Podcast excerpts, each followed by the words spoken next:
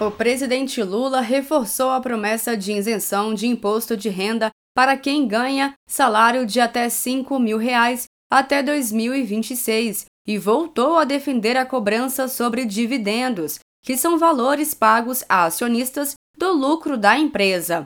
As declarações foram feitas em entrevista ao programa Bom Dia, da Rádio Metrópole, nesta terça-feira, 23 de janeiro. Os pessimistas que a vida inteira acreditaram que as coisas não iam dar certo no Brasil estão muito sem ter o que falar. Primeiro, porque a economia cresceu mais do que eles esperavam. Segundo, porque o emprego aconteceu mais do que eles esperavam. Terceiro, porque a massa salarial, que antes era reajustada abaixo da inflação, mais de 85% foi reajustada acima da inflação. A gente voltou aumentar o salário mínimo de acordo com o crescimento do PIB e o crescimento da inflação. A gente resolveu desonerar as pessoas que ganhavam até R$ 2.640 com o reajuste do salário mínimo. As pessoas que ganham no mínimo parece que vão voltar a pagar imposto de renda, mas não vão, porque nós vamos fazer as mudanças agora para que quem ganha 10, 2 mil não pague imposto de renda. E você sabe que eu tenho um compromisso de chegar no final do meu mandato isentando todas as pessoas que ganham até 5 mil reais é um compromisso de campanha, mas, sobretudo, é um compromisso de muita sinceridade. Lula disse que o ministro da Fazenda, Fernando Haddad, sabe que tem de fazer esses ajustes. Esses ajustes são difíceis porque precisamos saber que na hora que a gente abre mão de um dinheiro, temos de saber onde pegar outro dinheiro, explicou Lula. Além disso, Lula disse que o governo fará mudanças para que quem ganha até dois salários mínimos por mês continue isento do pagamento do imposto de renda após o aumento do mínimo.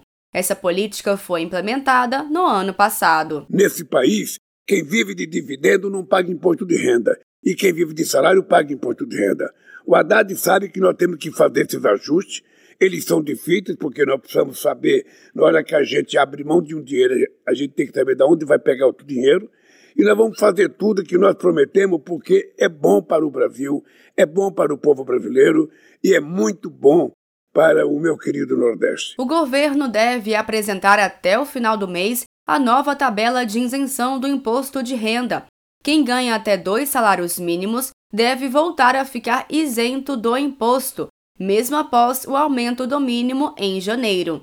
Em entrevista ao programa Roda Viva da TV Cultura, Fernando Haddad explicou como tem aplicado medidas bem-sucedidas nas políticas econômicas do governo Lula, se equilibrando nas exigências da vida democrática, e confirmou que analisa como isentar de imposto de renda todos os que ganham até dois salários mínimos. Nós vamos fazer uma nova revisão esse ano, até por conta do, do aumento do salário mínimo, o presidente já pediu uma, uma análise para nós acertarmos a, questão da faixa de isenção.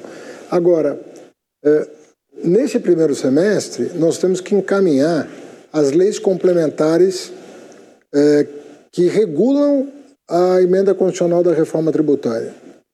Então, a equipe do Bernardo Api, que é uma espécie de mentor intelectual dessa reforma desde 2016, que ele defende essa reforma, é, não estava no governo, e eu penso que o presidente Lula teve um grande mérito de criar uma secretaria extraordinária para a reforma tributária e convidar o AP para interagir com os congressistas e, no prazo de um ano, promulgar a emenda constitucional. Um trabalho espetacular, né, que ninguém imaginava possível, inclusive. Quando eu anunciei isso em dezembro de 2022, aquilo era. Até charge teve sobre esse, né, sobre esse negócio, porque nunca saía a reforma tributária. Então nós temos que entregar as leis complementares. Acho que o debate está bem organizado. Nas redes sociais, a presidenta nacional do PT, deputada federal Gleisi Hoffmann, reforçou que a reforma tributária promulgada no fim do ano passado vai chegar à tabela do imposto de renda, ao imposto sobre o consumo e avançar sobre os mais ricos, além de enfatizar que o novo regime de tributos do país foi apenas o primeiro passo e espera que o Congresso Nacional faça a sua parte. De Brasília, Thaisa Vitória.